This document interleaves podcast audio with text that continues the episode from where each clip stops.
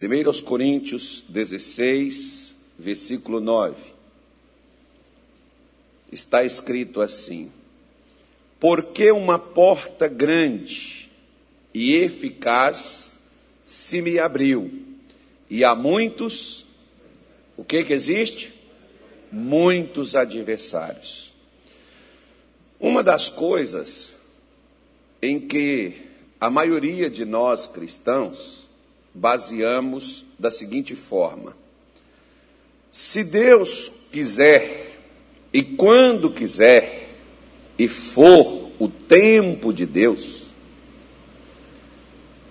Ele vai fazer tudo o que Ele quer, ninguém vai impedir. Eu chamo isso de doce engano. Inclusive, uma, uma época, por exemplo, que eu estive no Rio de Janeiro, eu passei durante quase um mês conversando com uma senhora que frequentava igrejas evangélicas e ela me ouviu no programa de rádio que eu tinha lá, que eu fazia. Ela me ouviu e ela foi conversar comigo. Não sei por que ela foi falar comigo, porque na realidade é como se ela quisesse apenas debater comigo no que ela acreditava contra aquilo que eu estava pregando.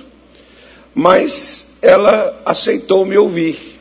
E eu, como não tinha tempo na rádio para debates, e também não gosto, ela acabou indo até a igreja, tele, telefone, a gente ligava, falava e ela questionava, até chegarmos no ponto aonde ela estava equivocada, enganada. E ali a vida dela mudou. Inclusive, ela era uma pessoa que vivia doente, era uma pessoa muito conhecida na Baixada Fluminense, lá no Rio de Janeiro, porque ela tinha um cargo importante num determinado setor do governo, e acabou que ela perdeu este cargo e as pessoas diziam para ela que aquilo era a vontade de Deus, e ela aceitou aquilo como sendo. Como se o filho vai para as drogas, é a vontade de Deus. Se o marido vai para a casa da amante, é a, Deus quis assim, Deus, Deus deixou. Se você caiu, quebrou o braço, Deus quis. Se você perdeu o emprego, porque Deus quer. Se você aconteceu qualquer coisa, ó, aceita que dói menos, conforme-se. E nós passamos a aceitar tudo. Quando eu era criança, eu gostava, não sei se eu cresci, eu só engordei. A minha mulher disse que eu ainda sou igual criança também.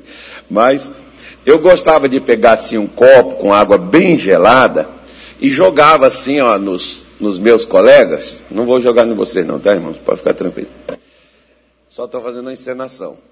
Aí jogava nos meus colegas e eles ficavam bravos comigo, eles ficavam revoltados comigo. E não vou quebrar com sua cara agora. Calma, foi Deus que mandou. Foi eu não, Deus mandou jogar água em vocês. Aí todo mundo sossegava, irmão, porque aceitava que foi Deus mesmo. Que tinha mandado eu jogar água neles. Como se Deus tem, né? né Deus não tem nada para fazer, manda você ficar jogando água gelada nos outros. E eles aceitavam aquilo dali, não, foi Deus que mandou, né? Assim as pessoas, até quando parte, por exemplo, de um meio, de um segmento no qual nós estamos nele, no Evangelho, às vezes os crentes, tem aí um pregador, um missionário, um bispo, um profeta que se intitula, um apóstolo, e as pessoas passam a dar credibilidade ao que aquela pessoa diz, ao invés do que Deus fala. E aquela pessoa pode passar a ser um instrumento de Satanás para enganar as pessoas, minando a sua fé e destruindo elas. Eu já tive pessoas, por exemplo, que quando ela quer fazer alguma coisa, ela vem falar com a gente. Aí, geralmente, a gente tem o cuidado de abrir a Bíblia, porque alguns chegam dizendo, pastor, o que, que o senhor acha sobre isso? Eu não acho nada, eu, eu não tenho que achar. Irmãos, tudo que o homem precisa para ele viver, desembaraçar sua vida, abrir seus caminhos, ser transformado, ser um vencedor, está escrito aqui, ó. Deus não tem que falar mais nada com o homem. Deus não precisa dizer mais nada, você não precisa de mais profecia, profetada ou qualquer outra coisa. Está tudo aqui. Mas como nós muitas vezes não somos muito assim ligados a ler, a investigar, a procurar, a saber se nas escrituras o que estamos ouvindo é o mesmo que está escrito, nós passamos a acreditar naquilo que Deus não falou, naquilo que Deus não disse e passamos a entender que o que Deus quer é realmente aquilo, porque alguém titulado, um pregador, um apóstolo, um profeta, disse que Deus falou aquilo. E você então recebe aquilo dali que não foi Deus que mandou, como se tivesse vindo da parte de Deus. Você pode pegar, por exemplo, que quando Jesus estava lá no deserto, depois de 40 dias, de jejuns, de orações, quem apareceu no deserto para ter um papo com Jesus? Quem chegou lá? Hã? Fala bem alto. Satanás. E o que Satanás propôs para Jesus? Ele propôs o que está na Bíblia. Porém, totalmente desconectado do texto, do contexto porque ele pega o Salmo 91, que muita gente gosta, e ele recita o Salmo 91 para levar Jesus a fazer algo que não era para ser feito. Se Jesus não conhecesse as Escrituras, e você pode ver que Jesus diz assim: está amarrado, Satanás, eu determino some daqui. Jesus não fez esse jargão que nós utilizamos para amarrar demônio. Você quer vencer demônio? Você não precisa estar amarrando ele. Você quer conhecer demônio? João 8,32 diz: Conhecereis a verdade, e a verdade vos libertará. Conheça o que, que é que é a verdade. Porque a resposta de Jesus para Satanás foi o que estava escrito. Satanás tinha sua proposta, mas Jesus tinha o conhecimento do que estava escrito. A resposta de Jesus para Satanás sempre foi: está escrito. E não só saber o que está escrito, mas lembrar do que está escrito e acreditar no que está escrito. Porque tem gente que recita a Bíblia, né, mas não acredita no que está recitando. É como se fosse apenas alguma coisa qualquer. Uma senhora chegou comigo em 94 e disse assim: eu vi o senhor falar na televisão que o senhor ia orar por todo mundo que está doente e tal. E hoje eu vim aqui, mas eu queria primeiro fazer uma coisa com o senhor. Pastor, do Salmo 1 até o Salmo não sei quanto, eu sei de cor o que está escrito lá. Senhor quer pegar qual salmo para o senhor ver? E o meu marido sabe oitenta e poucos salmos. O marido dela naquele dia não conseguiu nem ir na igreja. Ela foi, né, por ela e por ele. E eu, aquela mulher, eu falei, não, não precisa, se a senhora diz, eu acredito e tal, que geralmente crente deve mentir, né? É de praxe isso. Se a senhora está falando que a senhora sabe, não, mas eu faço questão. Falei, tá bom, então pega o salmo tal. E ela abre a Bíblia, abri a Bíblia, a mulher foi recitando o salmo todinho, só olhando para mim e recitando o salmo. Olhei para aquela mulher, irmão, me deu aquela inveja que eu procurei assim na minha cabeça o Salmo 23 para me ver se eu sabia tudo e eu não sabia. Ai, meu Deus, sou miserável, sou, sou, não, sou imprestável, não sirvo para nada. Aí, quando terminou, ela disse: Mas não foi por isso que eu vim aqui hoje. Eu vim aqui hoje, que eu quero que o senhor faça uma oração por mim, que eu tenho um problema seríssimo de coluna. Aí eu peguei até minha Bíblia e pus assim. E o meu marido tem um problema pior do que eu. Nós dormimos num colchão d'água, não sei o quê, nós fazemos tratamento disso, fazendo tratamento. Eu olhei para ela, a minha resposta foi essa. O que, que a senhora está fazendo com esse monte de salmo dentro da sua cabeça? Nada.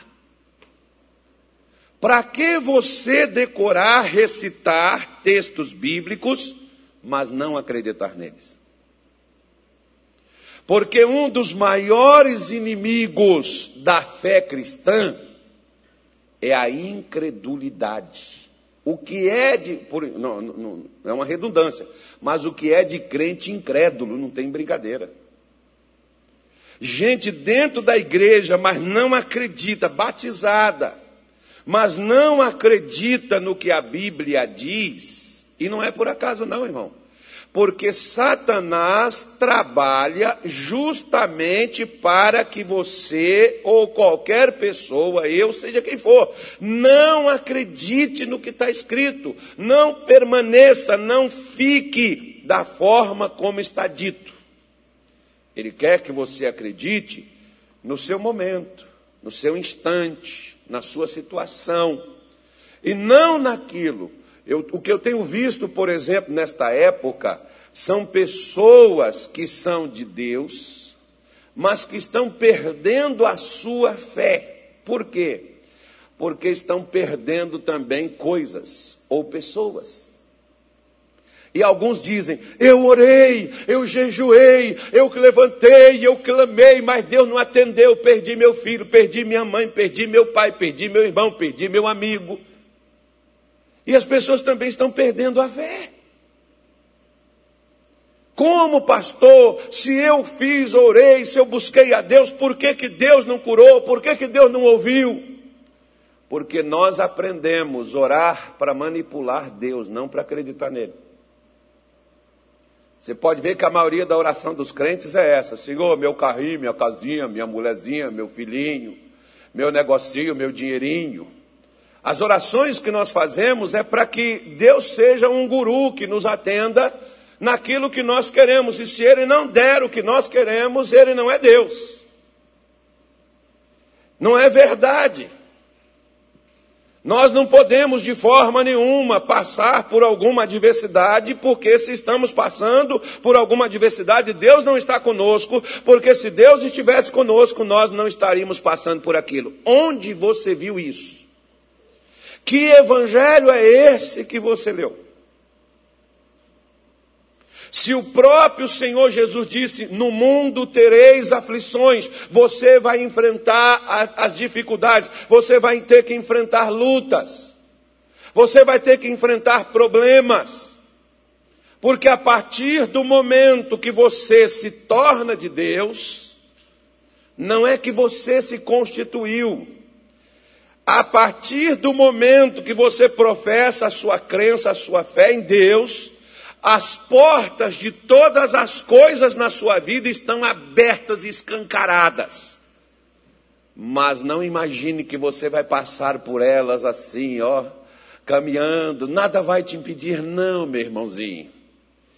Paulo está dizendo: Deus me abriu uma porta grande, uma porta eficaz, uma porta que funcione, mas tem muitos adversários. Quem é que não vai deixar? Quem é que vai impedir? Quem é que vai se opor? Quem é que vai estar na minha frente para impedir que eu entre por aquela porta que está aberta, que é eficaz, que é, é para mim, que é comigo? Quem é que vai impedir? São os adversários. Não é Deus que está impedindo que a gente conquiste, que a gente avance, que a gente vença. São os inimigos. A porta da vitória está na nossa frente. A porta da cura está na nossa frente e está aberta. Ela não está fechada. Eu gosto, por exemplo, quando Deus, apesar dos erros, das falhas, dos pecados da igreja de Apocalipse, mas Jesus chega e diz assim: Olha, eu pus uma porta aberta diante de ti, ninguém pode fechar. A porta está aberta e ninguém pode fechar. Só que existe uma chave que essa porta continua aberta e uma chave que você passa pelos adversários para chegar a essa porta. Que chave é essa? É a sua fé. Segundo aos Coríntios, capítulo de número 13. Abra aí na sua Bíblia, vamos ficar aqui em Corinto hoje. Né? não temos nada para fazer em Cuiabá mesmo. Então vamos ficar em Corinto. Vamos lá para a Grécia. Tem uma pessoa que me prometeu que quando for casar, vai casar lá na Grécia e vai pagar minha passagem para ir lá fazer o casamento. Eu estou esperando. O difícil está só sendo arranjar um noivo para essa pessoa. Mas, não... Mas vamos fazer uma divulgação. um abraço, sei que você está me vendo. Vai brigar comigo, não. Ela não é daqui, não, gente. Ela deve estar me vendo. Se ela não tiver, a mãe dela está vendo e vai contar para ela. Diz, mas acho que ela vai mudar já esse discurso dela já já. Segundo aos Coríntios capítulo 13, versículo 5, diz assim: Examinai-vos a vós, vós quem? Mesmos, se permaneceis no quê? Bom, pastor, na igreja, desde que eu aceitei Jesus, eu estou aqui há 20 anos. Amém. Quem está aqui há 20 anos? Deixa só por curiosidade. Tem alguns. 20 anos estou aqui na igreja. Ok. É bom. Estou aqui dois anos, três anos, seis meses, um ano.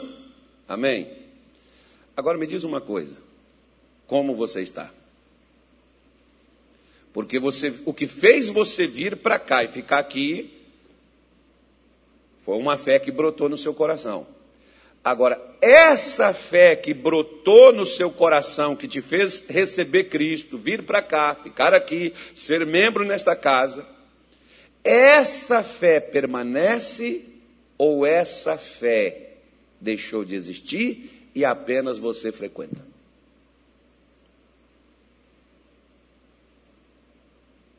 Essa fé existe ainda.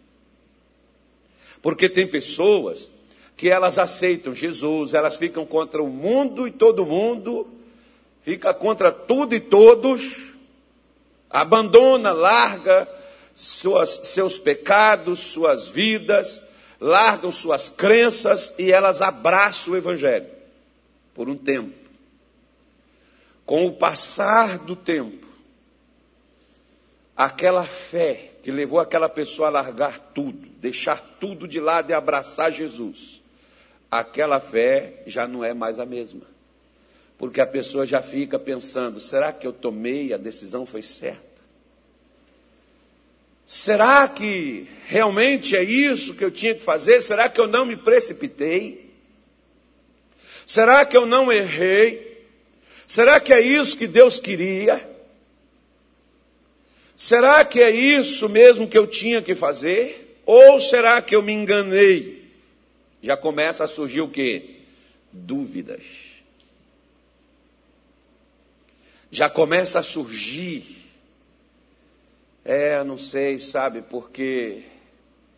Isso aí eu não entendo, porque de uns tempos para cá, pastor.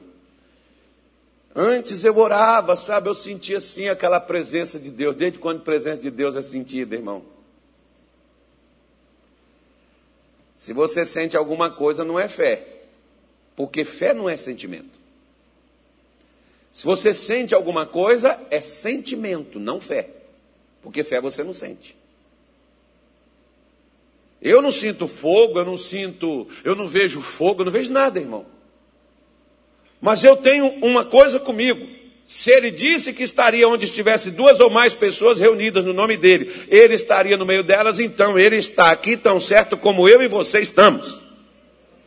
Eu não vejo, eu não sinto, eu não vejo nada. Tem gente que às vezes chega comigo, eu vi um anjo atrás do senhor. Outro dia um falou assim, e eu vi, era grande pastor, e era assim escurão. Eu falei, não era pastor Nildo que passou, não? Ah, fique alegre, irmão, que é para você falar, ó, tem anjo escuro também.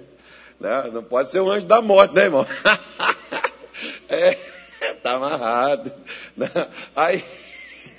Aí eu vi, eu vi um negócio, eu vi uma luz. Irmão, eu não preciso ver nada. Eu não preciso dessas coisas para acreditar naquilo que está escrito, que nós temos que crer. Não é naquilo que as pessoas dizem que viram, ou naquilo que você está vendo. Mas naquilo que está escrito na palavra de Deus, Abraão teve visão de Deus. Mas enquanto Abraão não creu no que estava escrito, o filho de Abraão não nasceu. Tendo, porém, porque a fé, por exemplo, ela é um espírito. Assim como o medo, em 2 Timóteo capítulo 1, versículo 7, Paulo disse que Deus não nos deu espírito de medo, de temor, de terror, mas um espírito de poder, de moderação, de equilíbrio. Mas hoje não, hoje nós vemos até a igreja, até os crentes, um medo, uma coisa. Ai, Jesus amado, outro dia tem um irmão que me ligou chorando, pastor, não quero morrer. Eu falei assim: primeiro pega, primeiro na praga. Depois você vê se você vai morrer ou não, infeliz. Por que você está chorando antes? Por causa do tipo de fé que as pessoas vivem, que as pessoas permanecem, que as pessoas estão nelas. Às vezes as pessoas não. E, e Paulo está dizendo: examine você, não olhe para os outros. Olhe para você e veja se você permanece na fé. Porque vocês tiveram fé para receber, para aceitar, para ouvir, para crer. Vocês tiveram fé, porque fé é algo que você demonstra, não é algo que você apenas fala. É aquilo que leva você a fazer algo. Por isso, na segunda carta aos Coríntios, capítulo 4, versículo 13, olha o que, que o Espírito Santo, através do apóstolo Paulo, diz. Eu não vou ler mais nada do que aí. Segundo aos Coríntios 4, só você voltar aí. Falei com você que a gente vai ficar em Corinto hoje. Depois nós vamos lá na Babilônia. Mas por enquanto nós vamos ficar aqui em Corinto. Daqui a pouco nós vamos lá na Babilônia com Daniel. Diz assim, versículo 13: E temos, portanto, o mesmo espírito de quê? Qual é o espírito que eu tenho que ter, irmão? De fé. Como está o quê? Como está escrito? Crie. Por isso falei. Nós cremos também. Por isso também. Você tem fé? Não fale. Ah, eu tenho muita fé, pastor. Fé no quê? Ah, eu tenho muita fé que eu vou sair dessa. Eu vou vencer isso. É? Sua fé está baseada num pensamento positivo? Ou a sua fé está baseada no que está escrito? Porque Paulo diz que o espírito da fé não é um pensamento positivo, não é uma confissão positiva que eu faço, sou mais que vencedor, eu tenho a vitória, a bênção é minha. Né? Não, a fé minha, ela está baseada no que está escrito. Se eu, minha fé não está baseada no que está escrito, eu tenho apenas um assentimento mental e não uma fé bíblica, porque fé bíblica é aquilo que é gerado pelo que foi falado, e o que tem que ser falado é o que está escrito na palavra de Deus.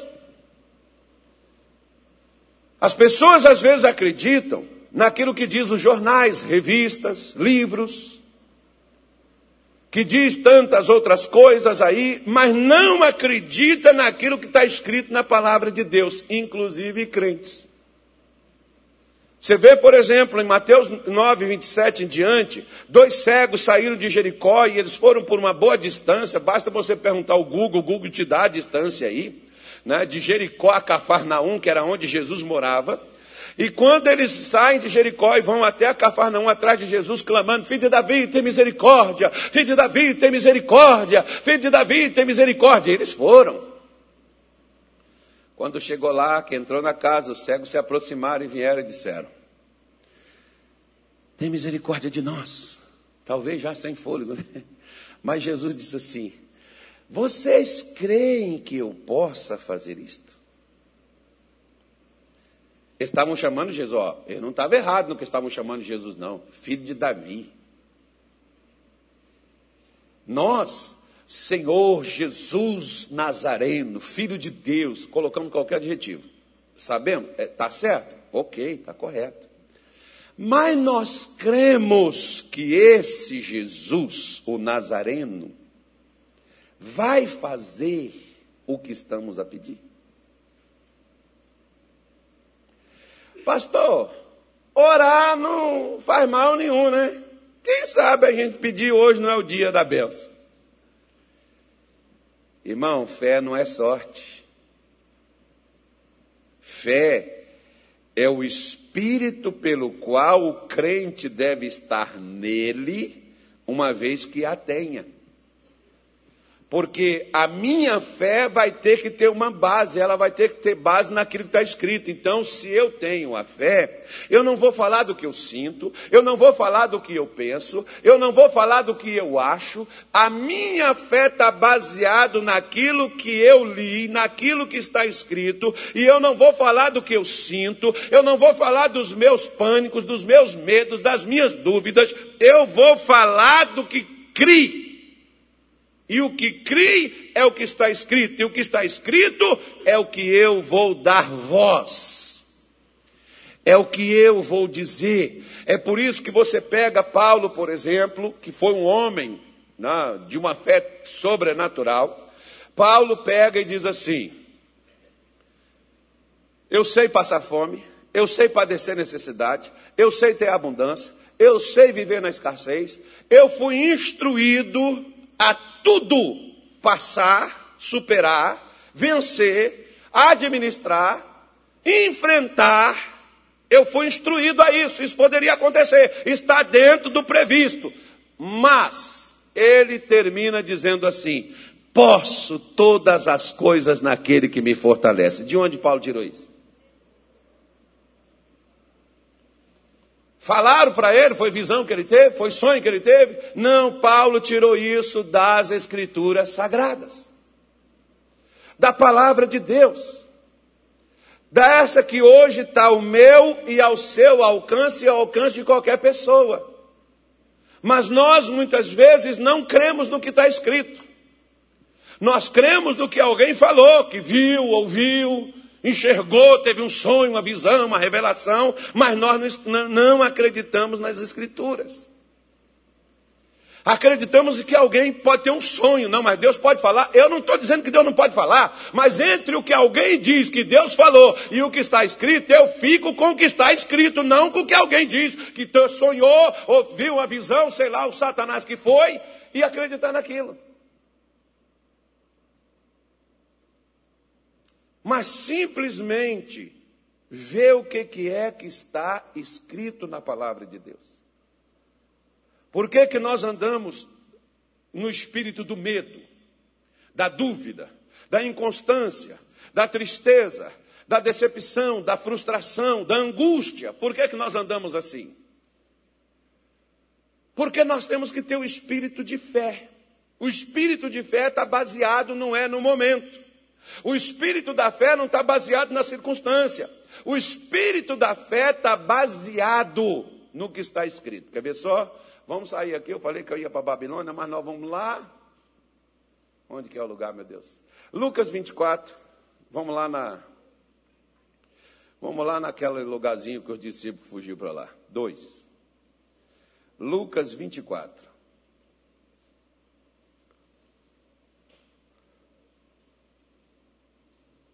Um lugarzinho chamado Emaús. Acho que fica 30 quilômetros de Jerusalém, se não me falha a minha memória.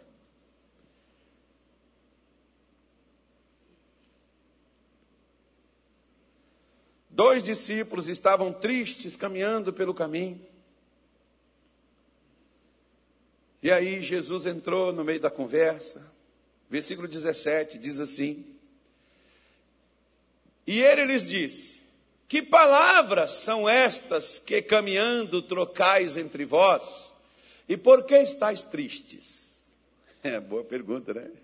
Irmão, na hora que você estiver triste, Pergunte para você mesmo: por que, que eu estou triste?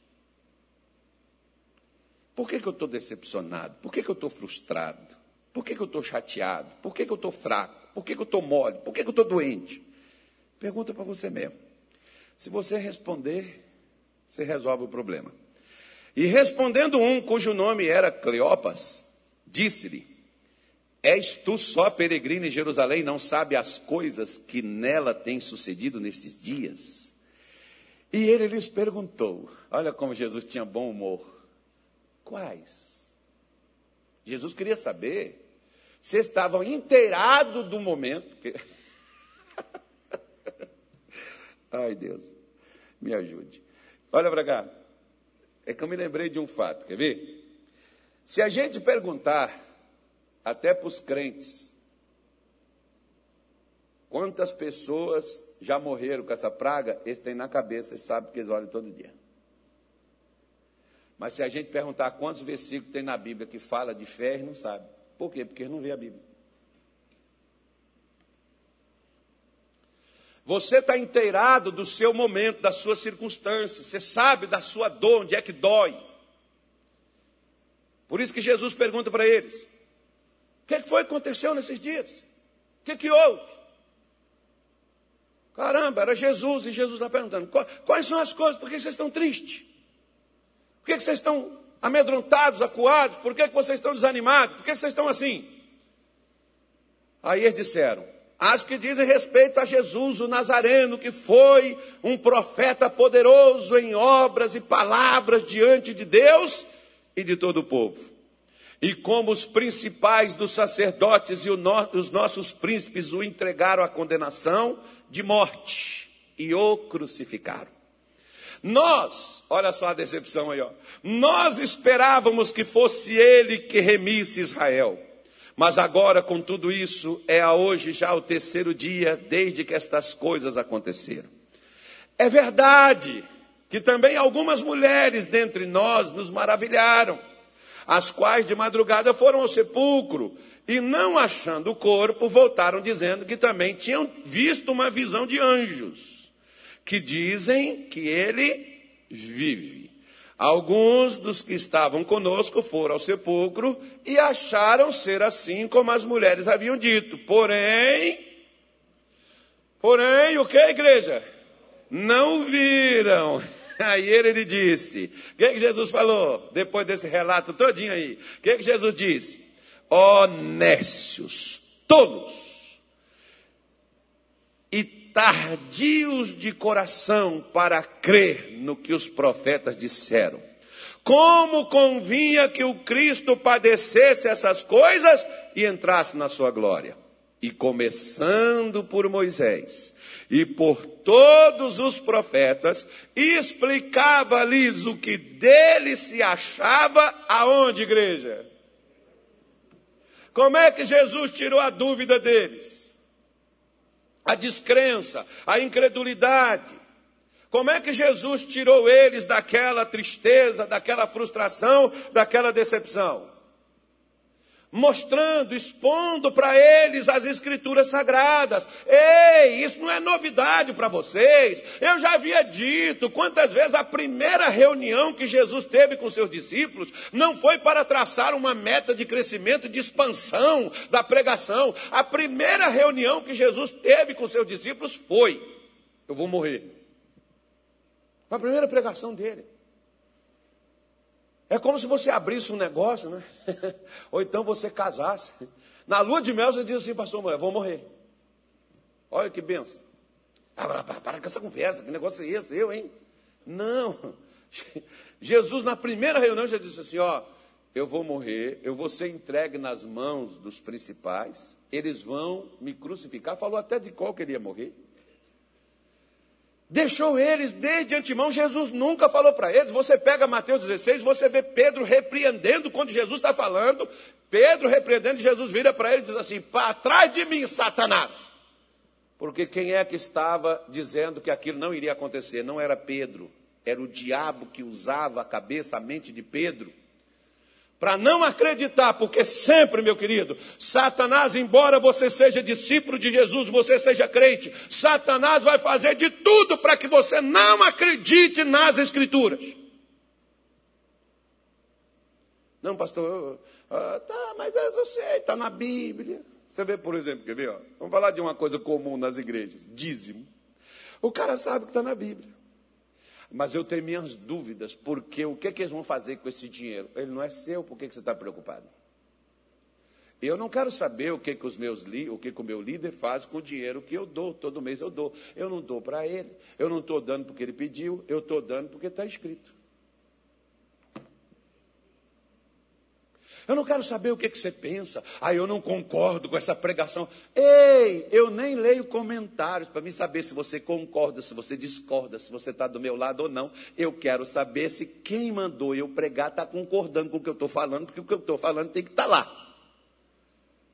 Se está lá, é o que vai manter a porta aberta para mim, é o que vai me fazer superar as adversidades, os inimigos que virão, e o maior inimigo que a igreja tem sempre foi, e uma das coisas que pouco hoje é pregada na igreja, porque a igreja se prega prosperidade, cura, libertação, que é para o momento, mas não se prega vida eterna, não se prega ressurreição, e você não precisa ter medo, porque se você morrer antes de Cristo voltar, quando a trombeta tocar, você vai ressuscitar do mundo dos mortos e estará para sempre com Cristo Jesus.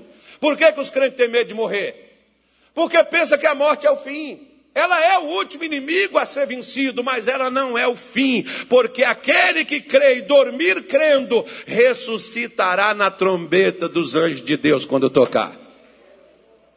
Os discípulos aqui, embora Jesus pregou três anos, e não era Carlos Soares, porque se falar assim, é três anos que eu estou aqui. Ah, é carnal, não é de Deus, não é espiritual. Ele fala, grita demais, fala muito, e não sei o que. Poderia falar um monte de coisa, mas foi Jesus. Os camaradas estavam com ele lá, três anos. E na hora que aconteceu, eles poderiam ter falado assim: caiu, aleluia, oh, é mesmo, Maria, ressuscitou, e não estava lá, não, não, e gente, cumpriu, aconteceu, igual ele falou, olha aí, pessoal.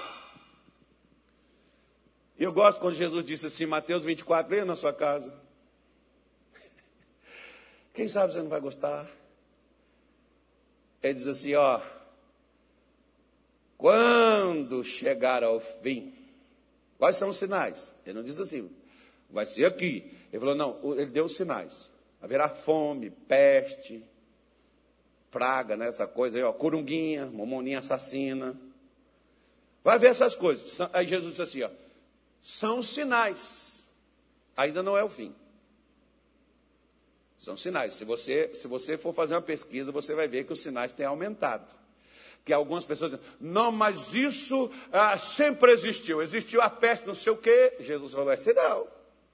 O outro diz assim, ah, mas existiu aquilo. Jesus falou, é sinal. Agora olha para trás e faz uma pesquisazinha para você ver que os sinais têm aumentado. Só que Jesus disse assim: não tem mais. Isso aí é terror para o incrédulo, para o crente, meu filho, é só para dizer assim: nós temos um Senhor. E se chegar a hora de ser recolhido, vamos ser recolhidos. Mas no dia que a trombeta tocar, vamos estar em pé de novo, novamente.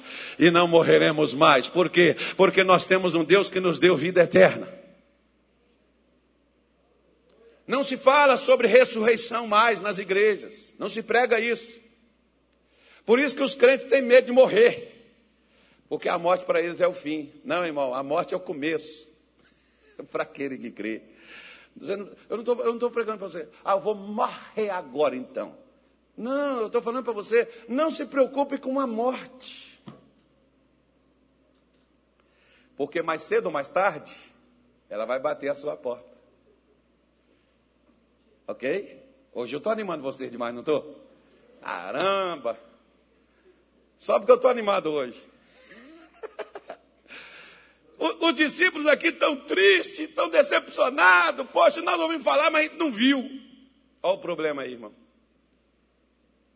Olha o inimigo usando a incredulidade para fazer o próprio povo de Deus viver triste. Querido, levante sua cabeça.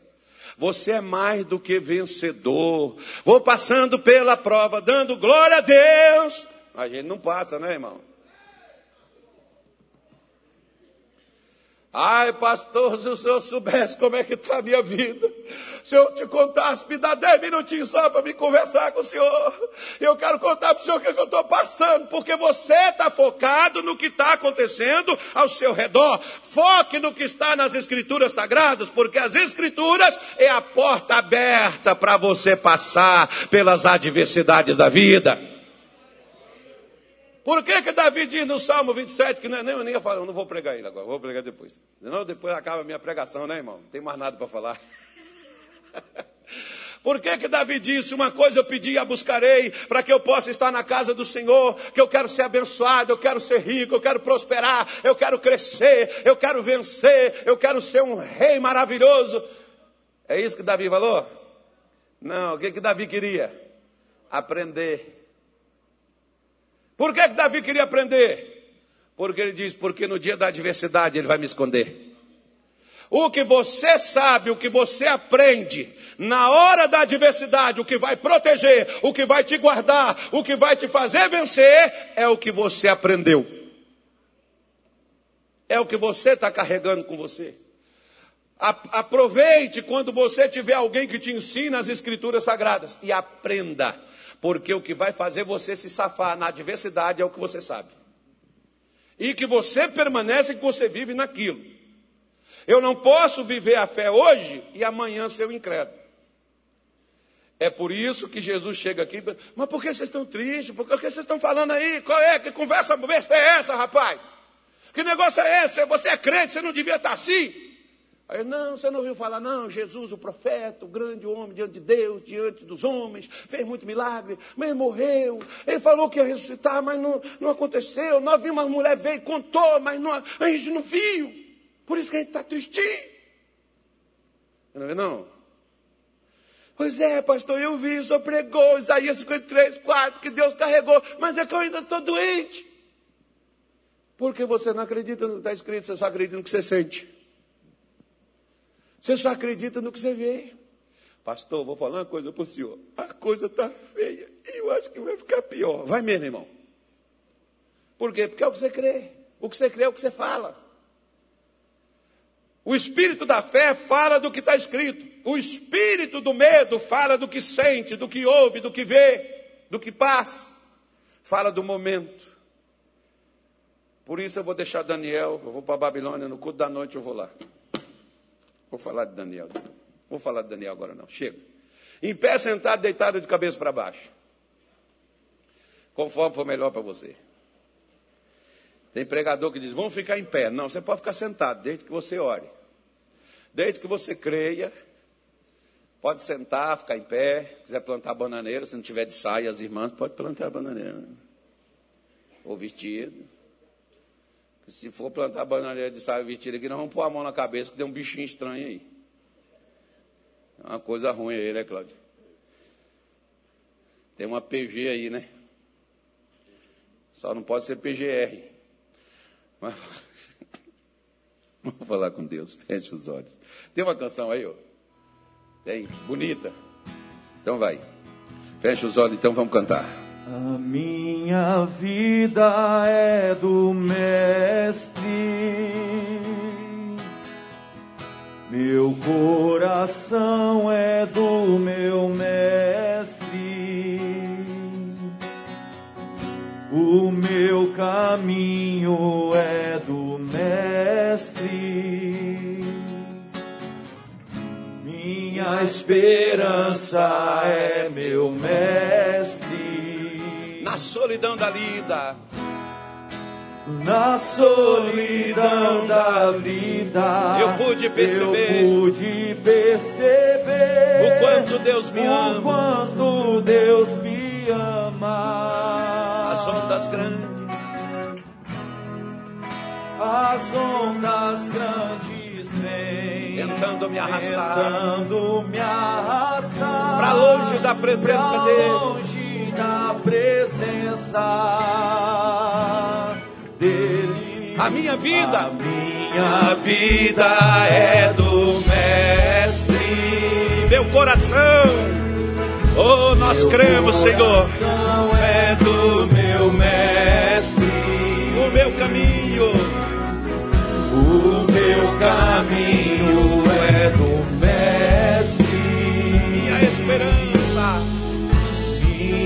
esperança é meu mestre.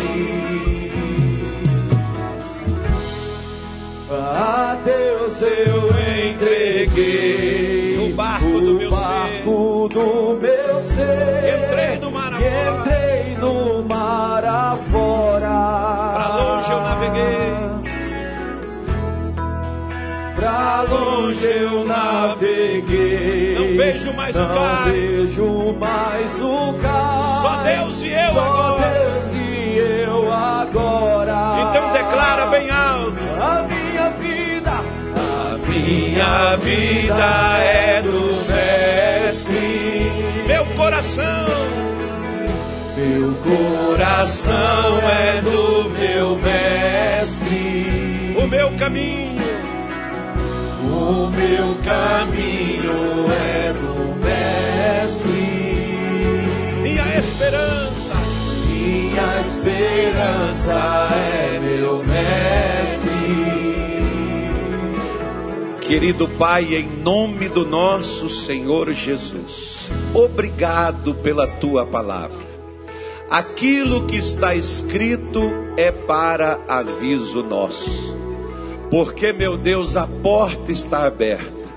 mas as, as, os adversários que cercam, que tentam, Senhor, nos impedir de passar pela porta da liberdade, pela porta da salvação, pela porta, meu Deus, da cura, pela porta da prosperidade, seja ela qual for.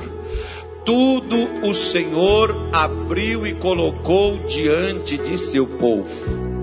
Não há nada que o Senhor tenha deixado pendente, mas as circunstâncias da vida aquilo, Senhor, que nós não conseguimos abraçar, não conseguimos alcançar, não conseguimos viver, muitas vezes vem, Senhor, ao nosso encontro e nos desanimam, e nos jogam para baixo, e nos entristece, e nos deixa, Senhor, apáticos.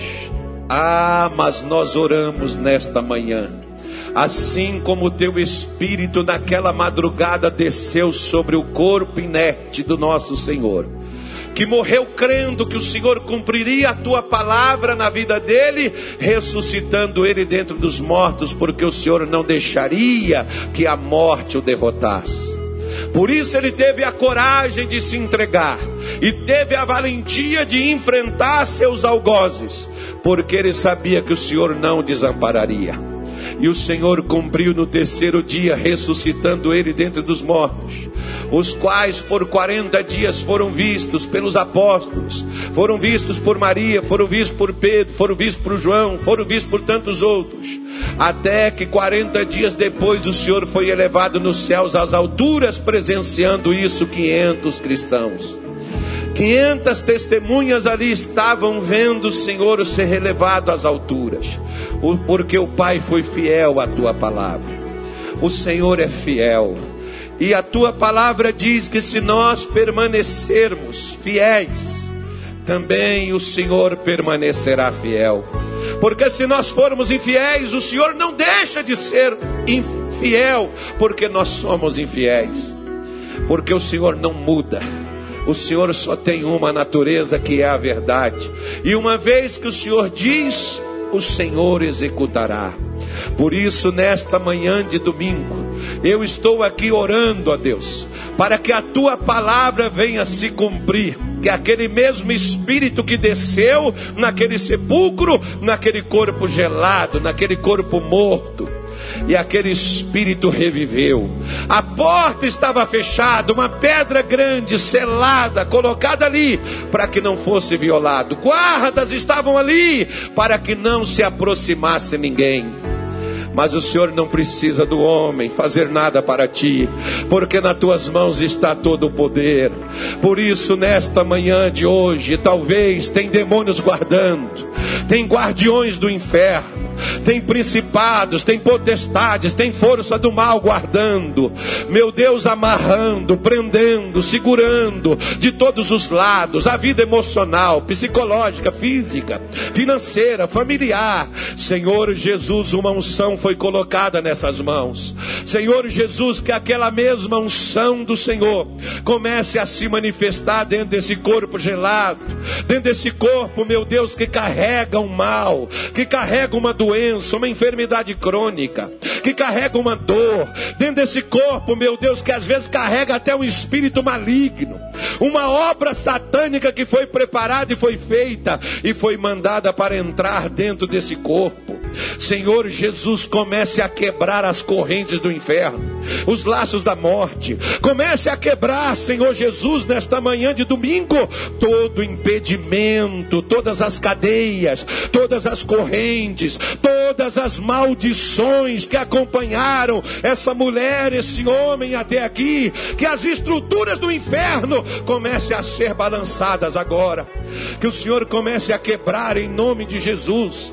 Que o Senhor comece a destruir em nome de Jesus, que caia por terra agora que o espírito de vida entre dentro desse corpo, vivifica, purifica esse sangue, que o espírito de vida entre dentro dessa carne, entre dentro desses órgãos, entre em nome de Jesus dentro dessa alma aflita, angustiada, perturbada, entre em nome de Jesus nessa pele onde há um câncer mortal. Ah, que o teu poder se manifeste, que o teu poder se manifeste onde, onde um dia essa pessoa por muitos anos carrega um espírito de tristeza, um espírito de angústia, uma agonia que não passa, uma depressão miserável que não vai embora. Poder de Deus entre agora, poder de Deus entre agora, lá onde essa pessoa está aprisionada, nessas cadeias, Senhor, invisíveis, mas o Senhor sabe onde essa mulher está presa. Ah, Espírito Santo, o Senhor sabe onde esse homem está amarrado. Solte-o agora, porque a tua palavra diz que o Senhor veio para libertar os cativos. Olhe os cativos, meu Deus, nesta manhã de hoje, e comece a abrir seus caminhos, comece a abrir suas portas, que todo mal que deteve, que todo mal que prendeu, que todo mal que amarrou, seja quebrado, seja destruído, seja arrancado, caia por terra, no nome do nosso Senhor Jesus Cristo, caia por terra agora, caia por terra agora, infecção, inflamação, hérnia, tumor, nódulo, câncer, febre, reumatismo, em nome de Jesus, gastrite, artrite, sai osteoporose, sai enxaqueca, sai em nome de Jesus inflamação, sai hérnia, sai em nome de Jesus Cristo, bico de papagaio, sai em nome de Jesus agora, todo mal que afligiu, todo mal que aprisionou, que sejam quebrados, que sejam destruídos, toda maldição e todo mal saiam e não volte mais a atormentar ao povo do nosso Deus. Pai, em nome do nosso Senhor Jesus, abençoa, meu Deus, esta mulher. Abençoa, Senhor, este homem.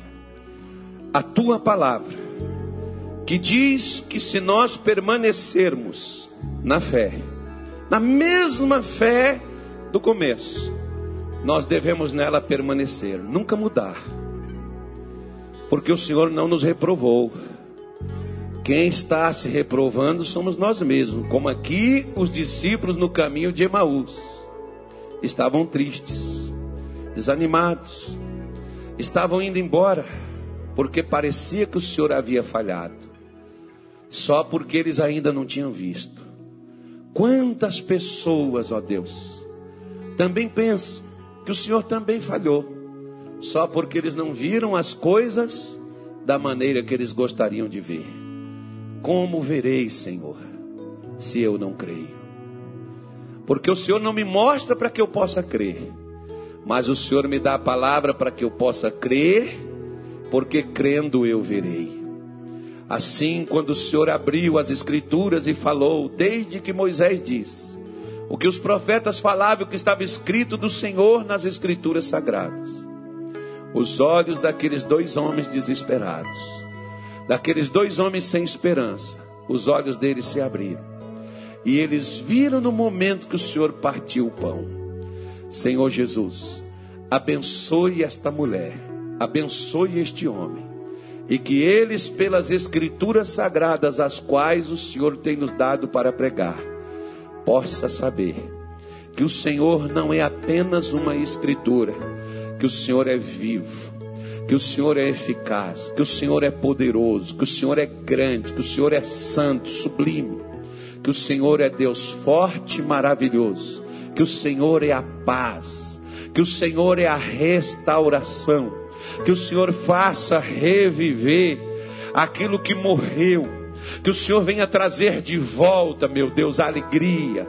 Que o Senhor venha trazer de volta a paz. Que o Senhor venha trazer de volta a saúde. Que o Senhor venha trazer de volta a prosperidade. Que o Senhor venha trazer de volta o ânimo, aquela garra, aquela disposição que essa pessoa tinha para a vida meu Deus, e ela estava desistindo, estava por um fio. Mas hoje o Senhor renovou, o Senhor restaurou, porque a ressurreição é trazer de volta o que morreu. Traz, Senhor, de volta aquilo que esta pessoa perdeu. Traz na sua casa, no relacionamento, no casamento, no convívio da família. Restaura, Senhor.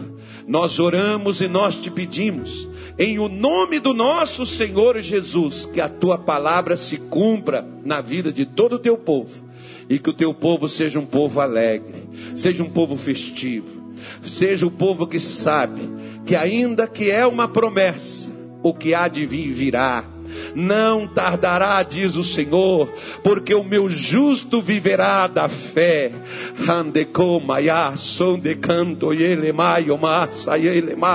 Ah, eu creio. Eu creio em dias melhores. Eu creio, eu creio, eu creio sim na vitória da tua igreja. A tua igreja não será desnorteada, a tua igreja não silenciará, a tua voz não calará, mas rugirá mais alto a cada dia, porque virão dias melhores, porque eles já começaram, e nós te damos graça, Senhor, nós te adoramos por isso, nós te louvamos por isso, nós te bendizemos nesta manhã de domingo. Obrigado, Senhor Jesus, porque a vida chegou, a morte passou. Onde está a morte, o seu aguilhão? Aleluia. Aleluia, bendito é aquele que vive para todo sempre. Louve a Deus, abra a sua boca, levante as suas mãos para os céus e adore a Deus. Louve a Ele enquanto, ele, enquanto você estiver louvando. A presença dele passará pela sua vida. A presença dele te tocará na sua casa. Esquece. Esquece teu vizinho. Esquece quem está aí no teu quarto. Se quem está no teu quarto não acredita, levanta as suas mãos, irmã. Você que está deitada nesse momento assistindo esta live, levanta as suas mãos e louve. Se é só as mãos que pode levantar, levanta. Porque Deus vai te colocar também em pé no teu corpo. Porque o Espírito de vida está entrando. Alamando, yecanto, yalá, yamaye, lamanai, alá, se venha vai levantando, vai levantando o teu povo, é a tua igreja, é o povo que tem, é o povo que tem esse espírito de fé, Senhor, que tu dissestes em todas essas coisas, somos mais que vencedores, é o povo que acredita na vitória, é o povo que crê na vitória, é o povo que crê na transformação, aleluia, aleluia, graças te damos, Senhor, nós te adoramos e nós te bendizemos, e nós te exaltamos neste dia de hoje, porque a ti seja toda honra, seja toda glória, seja todo louvor. Aleluia.